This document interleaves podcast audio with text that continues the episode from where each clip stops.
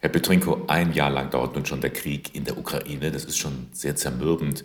Wie sieht es denn heute mit der Hilfsbereitschaft bei Ihnen im Haus aus? Also die Hilfsbereitschaft am Anfang habe ich wirklich als überwältigend erlebt.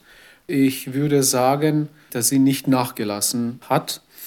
Wir waren natürlich in der ersten Stunde leicht zu mobilisieren, weil wir viele Ukrainer hatten und sie wollten diese Energie, die sich in ihnen gesammelt hat, als Reaktion, äh, vielleicht auch aus Wut, was in, im Heimatland passiert, irgendwie loswerden. Und wir haben das insofern kanalisiert, dass, dass wir mehrere äh, Spendenaktionen, Sachspenden, Geldspendenaktionen gestartet haben.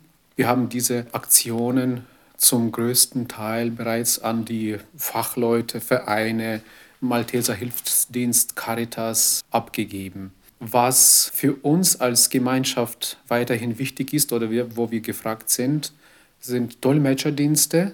Offiziell zum Beispiel bei den Sprachkursen, bei der Einstufung werden wir gefragt. Das machen wir nach wie vor. Und was wir von Anfang an haben, und äh, bis auf den heutigen Tag vorsetzen hier in Eichstätt. Und ich glaube, das ist etwas, äh, worauf die Eichstätterinnen und Eichstätter wirklich stolz sein dürfen. Das ist dieses Mittwochsgebet um den Frieden in der Ukraine am Residenzplatz äh, um 18 Uhr. Das ist mittlerweile wirklich eine Institution. Am Anfang waren ja auch äh, Flüchtlinge aus der Ukraine hier im Haus. Sind die noch da? Wir haben am Anfang 13 Flüchtlinge aufgenommen. Es waren 10 Frauen und drei Kinder. Momentan haben wir noch eine Mutter mit einem Kind. Die anderen sind entweder in die Ukraine zurückgekehrt oder sind dann weitergegangen. Manche in die USA, manche nach Kanada. Manche Frauen sind Studentinnen und waren Studentinnen in der Ukraine und sind, haben sich jetzt immatrikuliert, haben den Status der Studentinnen hier in Eichstätt. Wie sieht es denn hier im Haus aus? Ich meine, hier leben viele aus der Ukraine, mhm. aber es gibt, soweit ich weiß, auch Leute aus Russland. Wie hat sich die Atmosphäre in diesem einem Jahr gezeigt? Es ist vielleicht nicht ganz richtig. Wir haben Russen im Haus, aber nicht äh, direkt aus Russland.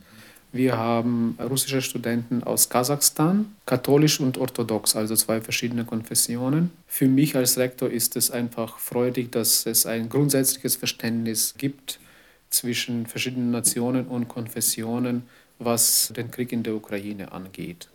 Vielleicht gab es im Austausch immer wieder Zweifler, hat der ukrainische Präsident am Anfang äh, richtig gehandelt oder nicht es hat sich jetzt alles hingezogen, vielleicht sollte man doch irgendwelche äh, Bereiche, Territorien abgeben oder sowas.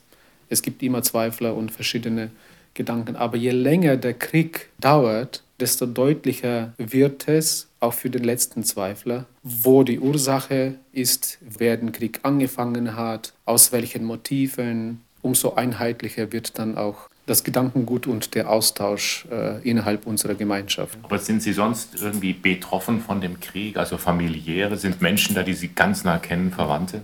Aus meiner Familie haben wir zwei Soldaten an der Front, einen, der fliegt, einen Piloten, und wir haben einen, ah, mein Cousin ist bei der Artillerie, ist auch an der vordersten Front und wenn wir miteinander telefonieren, erzählt der, der einfache Soldat mehr, er darf wahrscheinlich auch mehr erzählen als der Luftwaffenmann. Es sind schreckliche Bilder, die da vermittelt werden. Unter anderem, dass er auch schon sehr viele Kameraden verloren hat vor seinen Augen. Da ist man als Familie betroffen und zittert jeden Tag. Jetzt dauert der Krieg ein Jahr. Was sind so Ihre Hoffnungen? Was wünschen Sie sich?